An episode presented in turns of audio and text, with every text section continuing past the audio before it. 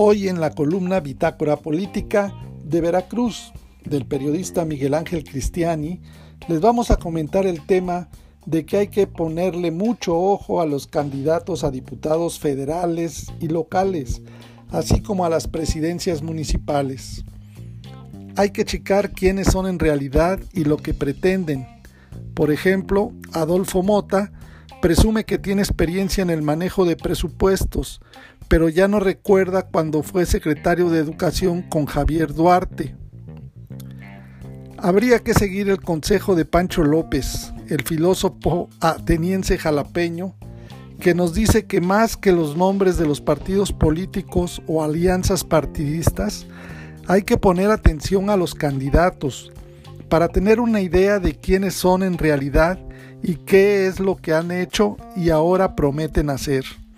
Porque hasta ahora, al menos los candidatos a diputados federales no han dicho cuáles son sus propósitos reales, más allá de tratar de convencer a los electores para que voten por ellos. Tenemos, por ejemplo, el caso del todavía con licencia de diputado federal, pero como ya se termina su periodo y su amparo de protección, ahora se nos presenta como candidato a diputado federal por el Distrito 8 de Jalapa Rural. En los promocionales que están pasando por las televisoras comerciales locales, no se sabe si son pagados y tendrán que ser reportados al INE como gastos de campaña o si son los gratuitos que tiene derecho el partido.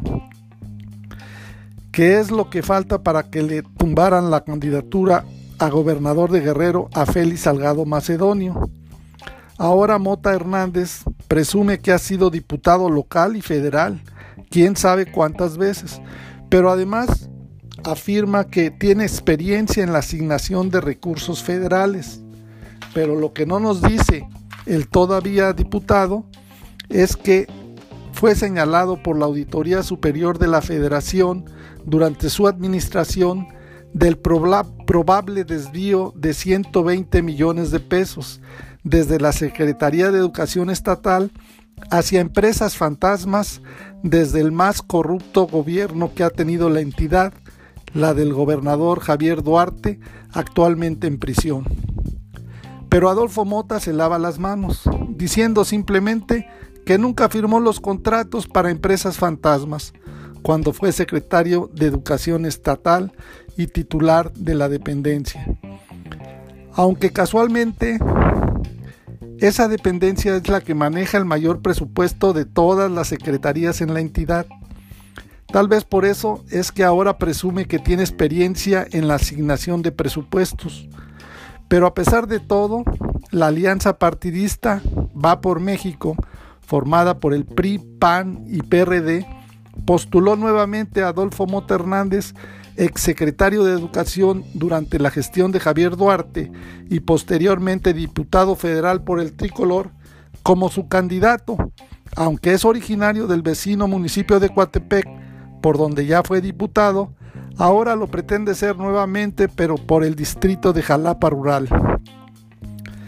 Habría que recordarle también que en el año 2016 Mota Hernández y otros diputados duartistas publicaron un desplegado en el que refrendaron su incondicional apoyo al entonces gobernador luego de que la dirigencia nacional del PRI anunció el inicio de un proceso interno en su contra. En el desplegado, 20 legisladores veracruzanos del PRI y el entonces aliado Partido Verde Ecologista de México consideraron injustas y desproporcionadas las medidas disciplinarias contra Duarte y pregonaron y aseguraron que el mandatario no se encuentra solo. Pues resulta que ahora Javier Duarte de Ochoa sí se encuentra solo y en la cárcel.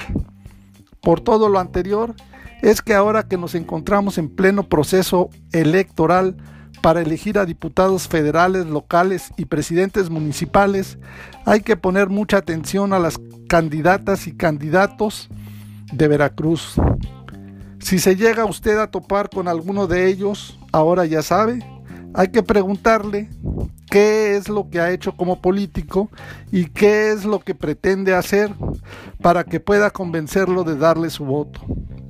Para más información de Veracruz, contáctanos en nuestras redes sociales www.bitácorapolítica.com.mx.